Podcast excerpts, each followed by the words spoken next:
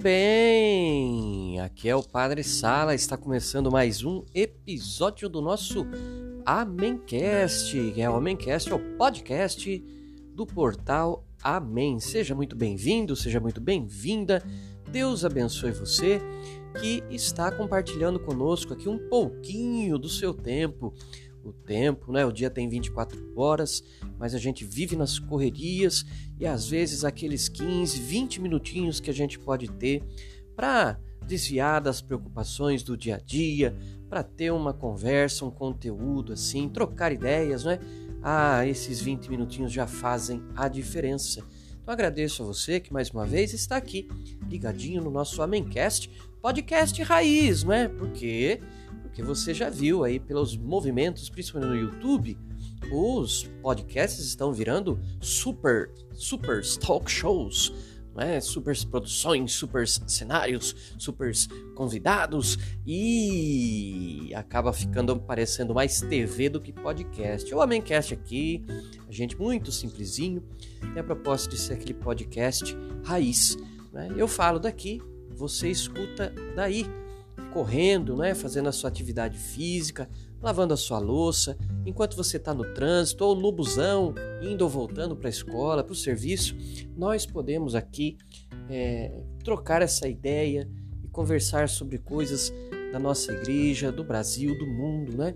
O assunto que estiver na pauta e que você também pode sugerir, principalmente você que acompanha o Portal Amém nas várias mídias, nas redes sociais convido você a entrar lá no nosso site amém.tel.br. Esse tel é de teologia, amém.tel.br. Você é, entra lá, consegue ler os artigos que a gente escreve todas as semanas, né?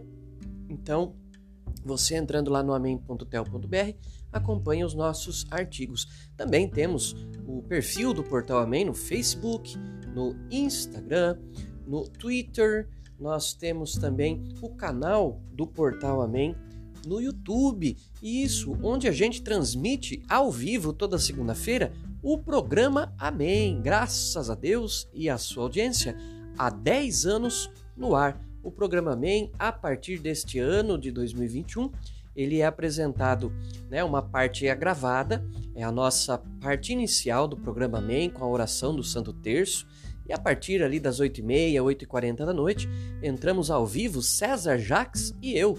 Ele nos estúdios em, Itu e eu aqui nos estúdios em Roraima. Fazemos ao vivo essa parte mais interativa do programa Amém no canal do portal Amém no YouTube, também pela web rádio. Esse Brasil é com Z de Zabumba. Né? Você pode entrar no canal do Portal Amém, lá você vai ver notícias da missão, você vai ver é, o programa Amém semanalmente, você vai ver o nosso artigo ao vivo, né? e o programa Amém depois é reapresentado, né, a reprise, às terças-feiras na Rádio Nova Itu FM. A internet é www.novaitufm.com.br, também em 105,9 para os que são de Itu e região, o programa Amém, que é apresentado ao vivo no YouTube na segunda, na terça é reprisado, não é? Então, é, fica aí o nosso convite para que você participe aí das nossas redes sociais, procure o Portal Amém para interagir mais conosco, fazer suas perguntas e as suas sugestões de pauta, tá bom? Tem muitas ideias que vocês dão para gente aqui que a gente acaba aproveitando aqui no nosso programa Amém e também no Amémcast. Bom, feitos e renovados esses convites, queridos e queridas, no episódio anterior nós começamos a falar de pandemia. Sim, padre, mas por que falar disso agora que parece que a pandemia está passando, a maioria da população vacinada, casos diminuindo, óbitos diminuindo? Agora que já passou, que o senhor vai falar? Claro, meus queridos, vejam, foi o assunto mais controverso do século, até agora, né? Lembrando que nós estamos em 2021, então, nesses 20 anos desse nosso século 21, foi o assunto mais controverso do século. E a gente não pode sair omitindo, opi emitindo opiniões, também não podemos ficar omitindo a verdade, não é? Tudo tem que ser vislumbrado e aferido com muito cuidado com muita prudência e, de fato, muitas coisas que a gente não entendia no início da pandemia, agora a gente já compreende melhor. Algumas impressões que a gente tinha foram confirmadas ou negadas com o passar do tempo. Então, como afirma o ditado, o tempo é o senhor da razão. E para assuntos tão complexos, tão controversos, tão delicados como essa pandemia, né, que atingiu é, no peito né, o mundo inteiro, nada como um pouco de prudência antes de sair por aí fazendo comentários. A gente não quer ser leviano, né? A gente também não quer ser negacionista. A gente quer estar sempre atento e fiel à verdade, à luz do evangelho e também com o uso da ciência. A gente precisa lembrar, tem pessoas que acusam a igreja de ser anti-ciência, né? de ser contra a ciência, e não tem mentira maior. Muitos, muitos, muitos de importantes cientistas na história da ciência foram clérigos, foram apoiados pela igreja a estudar a, a, as realidades da vida, da criação, à luz da ciência. E o próprio São João Paulo II, o grande papa da minha geração, ele fez aquela aquela carta, né, Fides et Ratio, é, fé e razão, fazendo essa bela analogia que qualquer criança entende, né, que nós precisamos, né, é, a fé e a razão são as asas de um mesmo avião. Nós temos que ter as duas é, na nossa vida diária. Né? A fé para entender que nem tudo, é, nem toda realidade é humana, existe uma realidade espiritual, sobrenatural, e disso cuida a fé, mas também nós vivemos nesse nosso mundo material, aqui com os pés na terra, e para isso precisamos do uso da razão. O uso equilibrado da fé e da razão nos aproxima da verdade. Agora, um avião de, asa, avião de uma asa só não existe. Né? Há o risco de cair nos radicalismos. É, a fé não pode negar as verdades, as conclusões científicas, e a ciência também não pode descartar o fator fé em várias questões aí do nosso dia a dia. É um propósito comum o da fé e o da razão, é nos aproximar da verdade para que vivamos em paz, para que vivamos bem neste mundo e principalmente no próximo. Então, tem que se colocar por terra e, e deixar de lado essa bobagem de dizer que fé e ciência, né, fé e razão são inimigas. A nossa fé não é irracional e no uso da razão não podemos descartar a fé. Irmãos e irmãs, no programa anterior, não é, no episódio anterior desta nossa segunda temporada do, do Amencast, nós é, falamos mais ou menos ali, não é? Eu falei que ia dividir esse tema em três episódios, esse é o segundo, então, ali eu fiz uma introdução sobre as primeiras impressões que a gente teve a respeito é, dessa pandemia. E hoje eu fiquei de contar para vocês, não é? Compartilhar com vocês como é que foi a minha primeira Semana Santa, né, enquanto sacerdote, justo no ano de uma pandemia. Olha, quando eu fui ordenado padre, se alguém me dissesse que iríamos ter seis meses depois, né, sete meses depois, essa confusão toda global, eu duvidaria, né? Mas acabou acontecendo.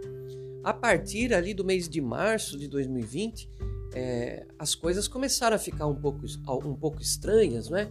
Restrição de, de ir, vir, os comércios fechados, é, uso obrigatório de, de máscara, de álcool gel, o Estado exigindo que não houvesse aglomerações né? funcionavam somente supermercados, postos de gasolina, mas o engraçado é que o serviço de ônibus, de metrô, tudo continuava, né? E chegou para nós também, da parte do Estado, a necessidade de fechar as igrejas. Pois é, meus irmãos, algo que não aconteceu nem no tempo da peste bubônica, nem no tempo da peste negra, da gripe espanhola, as igrejas serem fechadas por causa dessa pandemia, que ninguém entendia direito no começo, né? Temos que dizer isso. Hoje a gente já sabe muito mais, um ano depois, a respeito das providências que devemos tomar, não é? Para nos precaver desse vírus chinês, mas naquele tempo foi tudo muito confuso e fecharam-se as igrejas. Os padres fomos orientados a celebrar as missas no modo privado. É, você sabe, né? O padre pode rezar a missa dele sozinho em casa né, sem a participação do povo. E foi isso. o que nos foi determinado, não tanto pelo Estado, mas um, um conselho, um decreto é, diocesano. Né? O bispo nos pediu isso num primeiro momento. Não aglomerem o povo nas igrejas, celebrem privadamente. Pediu especial cuidado aos sacerdotes mais idosos, aos que têm comorbidade. Pediu para que se evitasse, não é, é com celebrações, ou seja, mais de um padre no mesmo altar, e que se reduzisse muito também as equipes, não é, de ministros da Eucaristia, de músicos, de leitores, para evitar é para facilitar distanciamento social, evitar aglomerações, não é? E estimulou também a transmissão de missas pela internet, porque se o povo estava impedido de ir até a igreja, a igreja iria até o povo usando os meios de comunicação social. Então, como é que aconteceu, Padre Sala, no seu caso? Olha, eu me recordo que já na festa de São José havia essa proibição de termos povo na missa. Então eu lembro que a missa, minha primeira missa votiva de São José, em 19 de março de 2020, já foi sem o povo. Eu rezei é, é, sozinho, né? E a partir disso as coisas não melhoraram. Veio se aproximando a Semana Santa e a conclusão de que nós não poderíamos é, celebrar com toda a comunidade. Estava na paróquia com o meu pároco e estava também um pouco preocupado com a minha família, que mora em outro estado, mora no estado de Santa Catarina. E falei para ele: olha, já que estão suspensas as programações da Semana Santa, é, já que o senhor vai ficar aqui para fazer as celebrações da Semana Santa aqui na Matriz, eu gostaria então de ir até Santa Catarina, visitar minha família, ver se está tudo bem por lá. Eu tenho uma mãe idosa, né? Cuida dela é meu cunhado, minha irmã e o meu sobrinho. Eu gostaria de ir até lá para ver como é que estão as coisas. Naquela época, irmãos e irmãs, eu tinha uma dúvida muito grande se haveria algum tipo de caos social, não é? é porque a gente sabe que com essa questão de paralisar a economia, muitos deixam de ganhar o seu pão, o seu dinheiro de cada dia, muitos é, perdem o emprego. Eu não sabia se haveria uma crise de abastecimento, uma convulsão social e, preocupado, eu pedi e, e, e me foi concedida né, essa permissão para eu ir então até Santa Catarina, bem no meio da quaresma para ver em loco, né? Como é que estava a cidade lá da minha mãe, como é que estava a vida deles, você sabe como é que é. Às vezes a gente pergunta para a mãe, para o parente, não é? Tá tudo bem? E eles falam, tá, tá tudo bem. Mas às vezes está acontecendo algum problema que não querem te contar, né? Para não te incomodar. Então, eu realmente peguei o meu carrinho, desci para Santa Catarina, desde São Paulo até Santa Catarina, para ver em loco. Passei então a, os últimos 10 dias da quaresma lá em Santa Catarina, e a Semana Santa também, rezando as missas em casa, né, na casa da minha mãe, de modo privado, e observando, aguardando os movimentos, tentando entender o que é que iria acontecer. Depois a gente viu o governo brasileiro tomando as primeiras medidas de, de auxílio emergencial, a gente foi vendo que o, o homem do campo, o agronegócio não parou, não é? é? Os caminhoneiros também não pararam de trabalhar. Não houve no Brasil nenhum tipo de caos generalizado, nenhuma crise de abastecimento, nenhuma convulsão social. Muita confusão, muita discussão boba e muita paranoia, mas né, com isso tudo conseguimos lidar quase que diariamente. Porém, não houve aquele rebuliço social né, que, que, que eu, eu, poder, eu imaginava que poderia acontecer. Né? Graças a Deus também, a minha irmã, meu cunhado trabalham remotamente, então já estavam acostumados àquela coisa de home office. O meu sobrinho foi impedido de ir à escola, começou a ter aulas virtuais, né? E, e, aos poucos a gente foi vendo que as coisas foram se acomodando e que parecia que não ia ser tão ruim né, do ponto de vista social, é, quanto se poderia imaginar. Né? Sabe aquelas cenas de supermercados sendo arrombados, pessoas saqueando? Ué, aconteceu em alguns lugares do mundo. Aqui não aconteceu. E foi assim que eu passei a minha primeira Semana Santa lá em Santa Catarina. Desde o domingo de Ramos até o domingo de Páscoa, celebrei privadamente dando comunhão para minha mãe, né? Fiquei na casa dela é, tentando também protegê-la um pouco, né? Um tanto distanciados, ela no quarto dela, eu no meu. A gente se juntava só mesmo na hora das refeições, um em cada ponta da mesa, é, e pude então celebrar a primeira Semana Santa só eu, Deus e a minha mãe. Claro que senti falta da comunidade, não é? Da igreja e até dei testemunho disso depois para as pessoas da comunidade quando voltamos normalmente a ter missas, mas eu disse que foi algo muito especial também. Em meio a uma confusão dessas, em meio a uma pandemia, eu não deixei de sentir a presença de Deus no sacrifício da Santa Missa. Estava eu lá no meu pequeno altar, montado provisoriamente lá naquele meu quarto, e tive certeza da presença de Deus é, junto comigo na oração da Santa Missa, na, na, intercessão, na intercessão, no louvor, na, na, na ação de graças, por tudo o que Deus nos permite de bom diariamente, apesar dos desafios e das coisas chatas dessa vida. Então, foi, foi diferente, mas também foi emocionante quando eu percebi que, mesmo em meio àquela confusão toda, Deus me deu essa graça.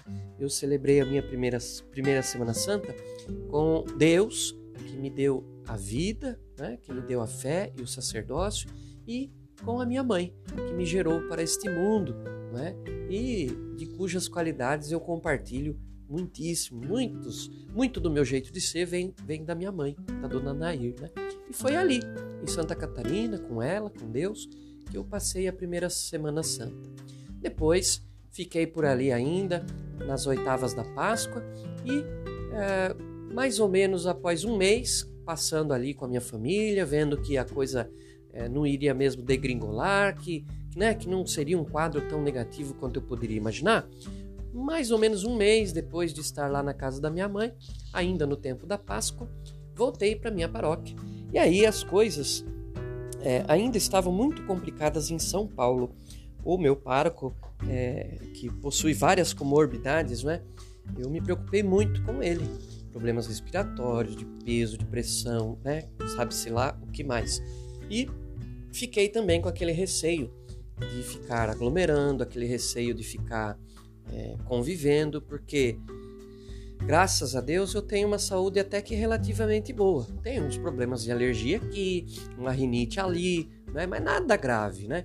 Porém, é, eu sabia que se eu pegasse o coronavírus, eu teria condições de, de sobreviver, né? Porque eu, ah, eu me cuido, né? Um pouquinho, a minha imunidade está sempre em dia, graças a Deus. E eu não sei, não sabia, né? Como seria em relação a outras pessoas. Então eu fiz o meu período de isolamento. Né? Eu também fiquei ali de quarentena, mantendo o distanciamento social rezando privadamente as missas, conforme o bispo tinha orientado, não é? E é, foi um período assim de muita solitude. Né? Fiquei isolado, fazendo minha própria comida, lavando minhas roupinhas, um tempo de, de, de oração, de leitura. Né? Às vezes, né, a cada três, quatro dias eu saía para fazer a compra de alguma coisa para comer, né, para dar uma olhada na rua, na cidade, para ver como é que as coisas estavam, né? E fiquei ali, é, tomando, é, fazendo a minha refeição, tomando a minha Coca-Cola, é, fazendo o meu miojinho com ovo, com salsicha, né, que eu gosto bastante. E é, foi assim 40 dias. E assim foi até o dia 1 de junho. No dia 1 de junho é, de 2020, houve uma reunião do clero, onde aí sim o nosso bispo começou a flexibilizar as coisas, a dar sugestões de plano de ações para que a gente voltasse aos poucos a retomar a presença do povo nas missas. Né? É, foi, foi bacana porque a gente foi vendo como o povo foi entendendo isso aos poucos, como o povo foi aderindo, né? E aí nós tivemos todos os cuidados de distanciamento na Santa Missa, menos pessoas por missas, mais horários de missas, as pessoas sentadas mais distantes uma da outra, com máscara, usando álcool gel, na hora de chegar, na hora de sair, entrando ordenadamente, saindo ordenadamente, né? todas as providências tomadas para que se mantivesse a, a, segurança e as exigências sanitárias que o Estado impunha. Não é? Foi um período diferente, mas não foi um período é, sem a graça de Deus. Em muitas coisas percebemos né, a mão de Deus agindo no meio de nós. Vimos como muitas pessoas é, voltaram né, com mais fervor a, a, dar valor à Santa Missa. A, no estado de São Paulo, pessoas chegaram a ficar 90 dias sem poder ir à igreja para comungar. Então, vimos que realmente isso trouxe um, para algumas pessoas uma valorização do sacramento. Né? Aquilo que era banal, cotidiano, do dia a dia, tornou-se novamente especial. As pessoas sentiram falta de Jesus Eucarístico. Muitas pessoas também é, vieram ao sacramento da confissão. Pessoas que fazia 10, 20, o meu recorde foi 56 anos. Uma pessoa chegou para mim e falou: Padre, faz 56 anos que eu não me confesso, desde que eu me casei. Então, as pessoas voltando aos sacramentos, a valorizar a presença da igreja no meio da sociedade. Houve também as pessoas que sumiram, né? Talvez com a fé um pouco abalada por causa do medo, do pânico, da paranoia, é, tinham medo de ir à igreja e praticamente sumiram. E você ficava meses sem ver o seu fulano, a dona ciclana, estavam com medo do Covid. Então, é, é complicado porque diz respeito à consciência de cada um, né? É muito fácil a gente tutelar a todos numa modalidade única, né? Quando as consciências são tão várias, né? É, tão variadas, cada cabeça uma sentença.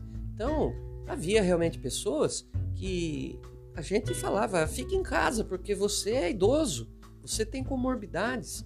Mas mesmo assim, como impedir um senhorzinho, uma senhorinha de vir à missa, que ela aprendeu a amar durante a vida toda, né? Foi meio complicado também, irmãos e irmãs, trabalhar com a pastoral da saúde nos hospitais, não é? Porque é, é linha de frente do, do sistema de saúde. Então, nós suspendemos as missas na capela do hospital, nós pedimos para os agentes da pastoral da saúde também paralisarem as atividades ou realizarem virtualmente, para que elas se unissem para rezar o terço, mas de modo virtual, né, ou particular, né, cada um na sua casa e o acesso aos hospitais ficou muito difícil, até mesmo para os sacerdotes. Para se entrar numa UTI ficou complicadíssimo, porque às vezes ali havia alguém com Covid, né? e, aí você precisava falar com um sem número de pessoas responsáveis lá para o hospital para poder ir lá dar uma unção de enfermos. Né? Nesse período inicial da pandemia, a gente ficou vários meses sem poder visitar os doentes por precaução, não é? E para também não ser um agente vetor do vírus. Mas depois também, com o passar dos meses, a gente foi vendo que as coisas mais bem entendidas, mais controladas, aos poucos e muito discretamente, é, também julgando os casos que são realmente necessários, né, realmente urgentes, os padres pudemos voltar aos poucos a frequentar os hospitais para dar o sacramento da unção dos enfermos. Né? É claro que eu vou te dar um exemplo, né? Então, é, alguém ligava e dizia: Padre, tal pessoa está no hospital, está na UTI, é terminal, ela vai falecer. Já disseram que não tem jeito. Isso é grave e urgente. O padre pega, arrisca e vai. Toma todas as suas precauções na entrada, na saída, mas vai. Agora, ai ah, padre, a pessoa fez uma cirurgia no joelho, está querendo a unção dos enfermos, não, aí não é algo grave, a pessoa não corre risco de perder a vida, deixa para depois, deixa para uma outra hora, porque ela não está é, correndo um risco assim de morrer de uma hora para outra. Gente, foi um período em que a gente precisou ter muita resiliência, muita paciência para aceitar mandos e desmandos do governo, muito deles sem sentido, sem lógica racional alguma. Né? Um período em que nós tivemos que ter muita fé muita fé para superar a, a, parte mais confusa da coisa toda e um período de muita oração e discernimento. Rezar para conseguir entender as coisas a cada dia sem perder a alegria, né? E discernindo corretamente, julgando realmente o certo como certo e o errado como errado. Sim, sim, não, não, como Jesus nos ensinou, né? Claro que não é fácil. Agora, já tendo passado, vamos dizer aí, a parte mais complicada, é sempre mais fácil a gente olhar para trás e julgar. né? mas no olho do furacão, enquanto as coisas estavam ali no timing né, acontecendo, era muito complicado julgar. Graças a Deus, aos poucos, né, nossas igrejas foram se organizando né, e aos poucos as coisas foram normalizando. Né? E a gente espera que para os próximos meses a gente volte ao normal nisso, né? que a gente possa celebrar as missas junto com o povo do modo que a gente sempre fez até hoje, né? inclusive em períodos mais complicados do que durante essa pandemia global, que foi grave. Ninguém está sendo negacionista de dizer que não houve uma situação grave, né? ninguém está dizendo isso, mas certamente houve períodos com pandemias muito mais mortais e letais do que a atual. A nossa foi essa é, compartilhada globalmente e, e é, simultaneamente no mundo inteiro, né? Acompanhávamos juntos no mundo todo, dia a dia. Então, também é uma novidade desse século 21. As pandemias se espalham mais rápidos, rapidamente, né? E são o acompanhamento delas também é global, né? E, e diariamente assim a gente fica passo a passo se informando. Vamos ter ainda mais um episódio do nosso Homemcast e aí eu vou contar para vocês como é que foi a questão da pandemia aqui quando eu cheguei na missão em Roraima. Qual a atual situação é, da pandemia aqui no sul do estado de Roraima, onde estou em missão, e quais as per perspectivas do Padre Sala? Padre, o que é que o senhor acha que vai ser daqui para frente é, na igreja, na sociedade brasileira, na comunidade humana global, né? A partir desse acontecimento que foi a pandemia. E aí eu conto para vocês no próximo episódio do Homemcast onde a gente vai ter mais um espacinho do seu dia para trocar uma ideia, tá legal? O importante, irmãos e irmãs, é que com fé e coragem, Deus nos sustentou e nós sobrevivemos. Muitos nós perdemos, né?